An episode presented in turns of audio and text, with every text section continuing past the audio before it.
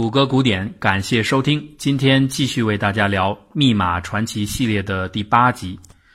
德军在开始使用恩格玛机作为自己的加密工具之后的大约十几年时间当中，法国人、英国人一开始也曾经努力的去破译，但是因为始终抓不到头绪，所以后来就放弃了。但是此时此刻，波兰的雷耶夫斯基团队的杰出工作，让人们重新点燃了信心。波兰人所创造的恩格玛密钥字典，还有炸弹机器，虽然因为德军后来对恩格玛机进行了升级而失去了效力，但是人们现在重新获得了信心。再复杂的加密机器也一定会留下某些破绽，因为所有的机器和人一样，注定有着无法隐藏的个性还有习惯。英国伦敦四十号房的密码破译当局开始从牛津、剑桥等学校招收大量的数学系的学生加入到破译团队当中。这一招也是从波兰人那儿学到的，因为密码机器的出现，它的痕迹往往不再来自于传统密码的那些语言学的特征，而是从某些数学上的统计特征显露出来。新招收而来的团队被安排在白金汉郡市的布莱切利庄园，这里原来是四十号房管理的一所密码学校，最开始只有二百人，但是短短四年多之后，它已经发展成为了七千人的规模。这些人当中最杰出的一位代表就是大名鼎鼎的阿兰·图灵。很多人可能有这么个印象啊，图灵是在破解德国密码的工作当中，逐渐萌生出了后来影响世界的计算机模型。其实这种认知是错误的。图灵对于计算机器的这个想法，在他来到布莱切利之前就已经提出了，而且还发表了著名的论文。他在二战中的密码破译工作，不过是他的这种想法在某种简单意义上的实践而已。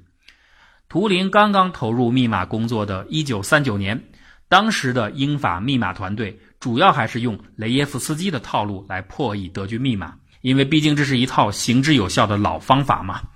破译人员首先根据每一天每一封德方电文开头的那六个字母的重复，建立字符对应表，随后呢，从完整的字符对应表中拆分出来循环的字母路径。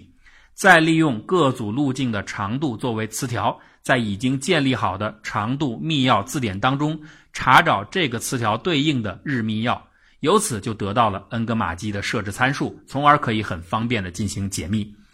虽然说德国人后来强化了机器，增加了置换器的个数和互换线的数量。让雷耶夫斯基字典从此变成了一张废纸，但是这个原理还是有效的。在英国四十号房提供的充足的人力还有财力的支援下，盟军的破解能力的扩容并不是什么大问题。上述整个破解模式依然是有效的。在大量的解密实践当中，人们还摸索出了许多实用的小窍门，可以提高破解效率。举个例子，比如德军操作人员出于懈怠。他每次在选择要发送的三个次密钥的字母时，总会选那些在键盘上挨在一起的字符，比如 A S D 或者是 Y U I。又比如，很多德国的士兵会非常高频度的使用一些带有个人信息或者个人感情的固定的字母组合，比如说他女朋友的姓名首字母啦、家乡的简称等等。德国有一个操作员，就不厌其烦地使用 CIL 这个组合作为次密钥，重复的次数已经到了令人发笑的程度。只要知道有一封电报是从他所在的部队截获的，那不用想，你用 CIL 作为次密钥的密码去解密，十猜九中。故此啊，盟军的官兵就搞笑的把所有类似这样的重复组合全都戏称为 CILIS，意思就是这些 CIL 们。C i l i s 呢，大概是这位德军士兵心中的女神，但她同样也是盟军士兵喜欢的女神，因为女神这个重复度极高的非随机组合，给预测密钥提供了极大的便利。比次密钥的 c i l i s 问题更严重的是，整个德军范围内共享使用的日密钥手册上的一些缺陷。这个手册的编制人员大概是没有学过统计学，他们想当然的认为。置换器的设置最好是每一天都和前面一天完全不同才好。所以，如果头一天选择了一号、二号、四号置换器，那第二天的手册上极有可能就会选择三号、五号、六号置换器。基于同样的心理，这些人也认为那个互换线就是把键盘上的字符进行兑换的那个装置，把相距越远的两个字母进行替换，隐蔽信息的效果就会越好。其实这样的直觉啊，我想大多数人心中都有。比如你扔硬币的时候，如果有一次扔出了正，那么下一次猜扔出反结果的人一定会更多。你看，许多彩票分析网站上提供了令人眼花缭乱的分析方法，什么单双号、连号、跳号、上半区、下半区，各种概念五花八门。但是说穿了就一句话。上一次出现的特征，这次不会再出现了。这就是许多分析技巧的基本原理，或者说基本心理。其实，这种所谓的直觉就是无知的表现。德军的密钥编制人员的这种无知，让盟军的破解任务就变得容易了很多，因为你要尝试的空间被大大缩小了。其实，应该说这些问题不是恩格玛机本身的设计缺陷。但是，既然这套机器是要给人用的，那么人的缺陷就自然难免的成为了机器系统的短板。尽管这段时期英国人破解恩格玛的工作进行的很顺利，但是图灵仍然敏锐的意识到了整个这套方法的脆弱性，那就是对德军电文前六个字母重复性的依赖。如果有一天德国人察觉到了这样的次密钥重复存在着信息隐患，而最终停止这个习惯的时候，基于该线索所建立的全部方法和全部设备都将报废。那个时候，情报部门会陷入彻底的瘫痪，而整个盟军将陷入巨大的被动之中。绝不能把自己的成功侥幸地建立在敌人错误的延续之上。所以，图灵决定未雨绸缪，寻找更加可靠的破解思路。图灵这样设想。如果新的方法仍然是依托于某些人的个人使用习惯，或者是某个特定时期德军的操作流程，那么建立的破解模式仍然是不可靠的。所以，必须找到一种永远不会发生改变的信息入口，才能真正解决问题。但是做到这点谈何容易啊！此前的雷耶夫斯基的团队是凭借天才的构想，加上惊人的毅力，再加上德国线人提供的关键线索，花费了数年时间，不懈努力，好不容易才找到了一个突破口。现在的图灵却要抛开这条仅有的线索，另寻一条出路，岂不是难上加难？但是畏难不前，这样的人注定不是天才。从这个时候起。图灵每天就浸泡在布莱切利庄园建立的一个庞大的德军电报数据库当中，在海量的历史数据中寻找可能用于破解的蛛丝马迹。几个星期之后啊，图灵有了初步的发现。他观察到，严谨的德军每天会在固定的时刻发送一些例行公文，而这些公文的内容是具有高度重复性的。这就意味着，这样的公文里极有可能掩藏着一些线索。比如最规范、最固定的是德军每天清晨发送的天气预报，即使在不知道破译密钥的前提下，人们也可以确定这类电报的报文中一定含有“天气 ”（weather） 这个词。而且由于德国人的刻板天性，他们的天气报告的格式几乎是不变的，开头永远是“天气预报”这几个字，所以啊，就可以进一步断定，电报报文最开头位置的六个字母就是 weather 的加密密文。哎，通过这样的观察，图灵实际上就得到了一个明文和密文对应的破解词汇。他把这样的词汇叫做“小抄 ”（crib）。猜测出来的小抄并不总是百分之百的准确，比如在个别的时候，德军天气预报的报文开头也会有这样的格式：“今日天气”。但是呢，这样的情况出现的频率非常低，小抄的抄袭成功率总体上来说是很高的。另外，很重要的一点是，小抄的这种获取啊。并不依赖于任何的操作规范或者是个人习惯，它是客观存在的，而且无法避免的。可能有人会反问：谁说不依赖操作规范？谁说无法避免？天气预报这格式就是一种规范呢？如果德国人知道了盟军正在利用天气预报打小抄的这个事实，那他们就会做出调整，有意的把天气预报的格式搞得五花八门一点，那么图灵的小抄就找不到了。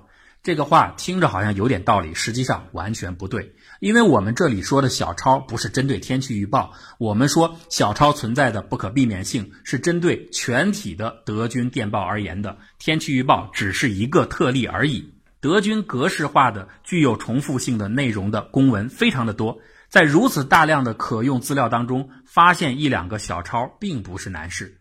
更何况，电报明文的拟定者往往是军事作战人员，而非密码人员，他们没有那么强的保密意识。而发报人员呢，虽然他们有一定的经验，但是他们每天要经手成百上千的电报，不可能对每封电报的格式都做出变更，而且还有军事纪律的问题，不经上峰批准，谁敢擅自改变报文的内容啊？所以小抄的寻获是必然的。但问题是，仅仅猜到几个破解的词汇，对于破解整个密码来说有什么用呢？哎，可能最容易想到的一种利用方法，就是进行暴力破解，逐一尝试不同的恩格玛机的配置，直到机器可以再现小抄所代表的那种加密结果。但是，这样的尝试数目实在太过巨大，根本没有时间上的可行性。在上期节目中，我们对此已经介绍过。恩格玛机密钥巨大的可能性的数量来自于两个方面，一个是互换线的变化，一个是置换器的变化。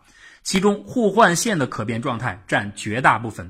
如果仅仅是考虑置换器，不考虑互换线，那变化的数目就相对少了很多。实际上也是可以穷举的。雷耶夫斯基他的成功就在于他避开了互换线，只考虑置换器。现在图灵也希望这么做。一开始啊，图灵对此毫无头绪，于是他就想，那我就借鉴一下雷耶夫斯基同志的做法。波兰人在破解当中，借助字母对应关系，建立了一条一条的字母循环，称为雷耶夫斯基循环。这些循环路径的长度就可以反映出置换器的系统特性，为破解恩格玛机提供了信息入口。那现在我能不能利用小抄单词的明文和密文的对应关系，也建立一些字母循环路径呢？哎，这个操作很简单。假设 vet 的对应的密文是 t c a r p w，其中有三组字母对应关系是 w 对 t，t 对 r，r 对 w，分别呢是第一个字母、第四个字母和第六个字母替换表生成的。刚好呢，我们听得出来，这就形成了一个封闭的循环。我们把这样的字母循环叫做图灵循环。那有了图灵循环以后，是不是也可以按照雷耶夫斯基的做法计算出循环的长度，然后去尝试建立一个字典呢？这是不行的。雷耶夫斯基循环中的字母全部是密文字母，它们相互之间具有的连接关系是前后两个字母都替代了同一个明文字母。这种关系啊，能够反映出置换器阵列所隐藏的旋转同余特性。而图灵循环中的字母是明文字母和密文字母交替出现，因为含有明文字母，所以图灵循环的长度就不能够反映置换器的内部特征。这个道理啊，简单的来说，就跟彩票分析的时候，人们可以根据摇出的小球的编号信息来制定分析规则。也可以根据小球摇出来的顺序的位次信息来制定分析规则，但是你把这二者混在一起，就如同把七号球第二个摇出，这里边的七和二关联起来，它是毫无意义的。因为明文密文字母的交替出现，图灵循环就失去了反映加密系统旋转特性的这个能力，这是图灵探索新的解密方法中遭遇到的最大挑战。循环，循环，这个循环到底有什么用呢？图灵坚信这个循环一定是有意义的，否则为什么会出现首尾封闭的循环呢？封闭，哎，对了，封闭性。图灵突然想到了一个循环本身具有的这个最简单的特点——封闭性，恰恰被他忽略了，而这正是整个问题的关键。只有按照正确密钥配置的恩格玛机。才能在加密时出现封闭的图灵循环。如果密钥配置不正确，那封闭性就不存在。图灵想到可以把封闭与否作为一种检测的目标，利用穷举法逐一检验所有的恩格玛机的配置。当封闭循环出现的时候，就说明我们找到了正确的密钥。那下面的问题是什么样的物理模型可以对应于一个数学上的闭合循环呢？想必你一下也能想得到，就是电路啊，电路的封闭性，通过回路中放置的一个小灯泡，就可以非常明显的检测出来。封闭了，那灯就亮；不封闭，它灯就会灭。所以到这里，图灵的思路马上就打开了。他提出啊，可以利用多台恩格玛机组合在一起，按照从小抄单词上分析出来的图灵循环的字母序列，建立一个电路。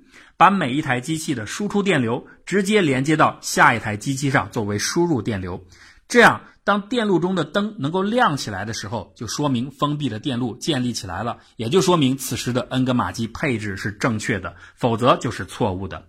我们还以前面的图灵循环那个示例来说明：W 对应 T，T 对应 R，R 对应 W。这个循环只要用三台恩格玛机就可以建立了。把一号机的 T 键连接到二号机，把二号机的 R 键连接到三号机，再把三号机和一号机的 W 键相连接，同时保证三个置换器的初始状态刚好分别相差三个刻度和五个刻度。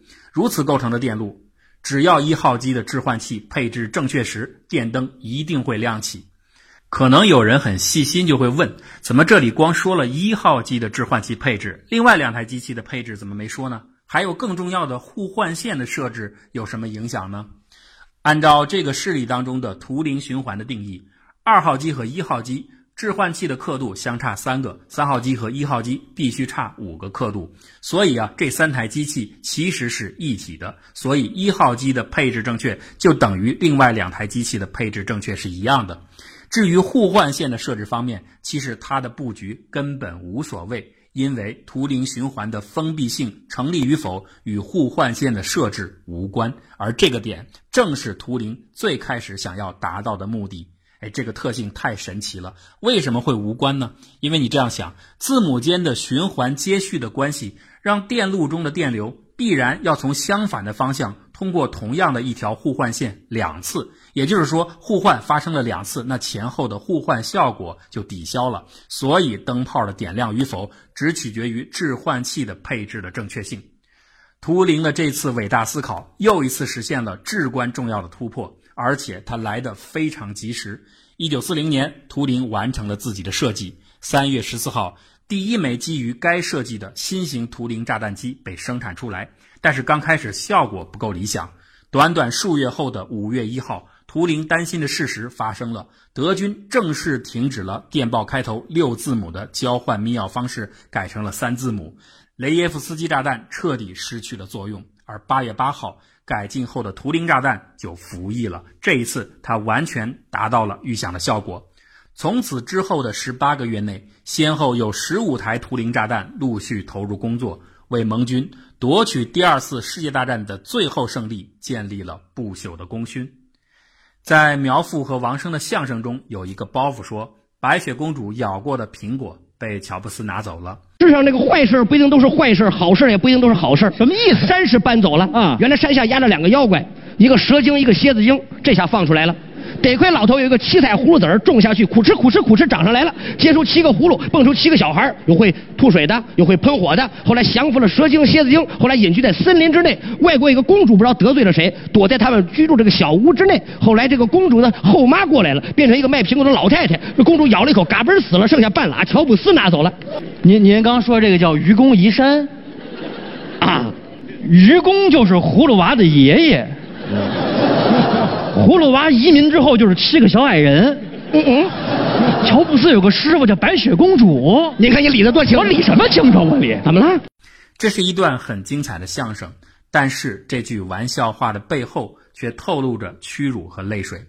一九三八年，图灵在国王学院学习时，有一次观看了《白雪公主和七个小矮人》这部电影，也不知道为什么，他从此总是嘴里喃喃地念叨着。毒液浸泡了苹果，死亡像睡神一样悄悄来临。十六年后，因为同性恋有伤风化的判决而不得不接受化学阉割治疗的图灵越来越抑郁。六月七日晚，这位天才终于难以忍受生活的重压，吞吃了浸泡氰化物的苹果，离开了人世。又过了二十多年，苹果公司的乔布斯用一个被咬过的苹果作为自己公司的 logo。以此表达对这位遭受不公正待遇的英雄的致敬。当然，后来我们知道这个说法只是一个讹传，乔帮主本人也明确否认了苹果跟图灵的关系。但是，这个故事表达了人们心中希望用自己最真诚的敬意弥补对这些密码英雄们的亏欠，就像今天在布莱切利庄园静静地躺着一块纪念雷耶夫斯基基金会他们树立的纪念碑。上面写着一句话：在人类的历史上，从来没有这么多的人对这么少的人亏欠的如此之多。如果您喜欢我们的节目，就请关注我们的微信公众账号，或者加入我们的讨论群。方法很简单，就是搜索“谷歌古典”四个汉字，点击关注就可以了。谢谢大家的支持，谷歌古典精彩尽览。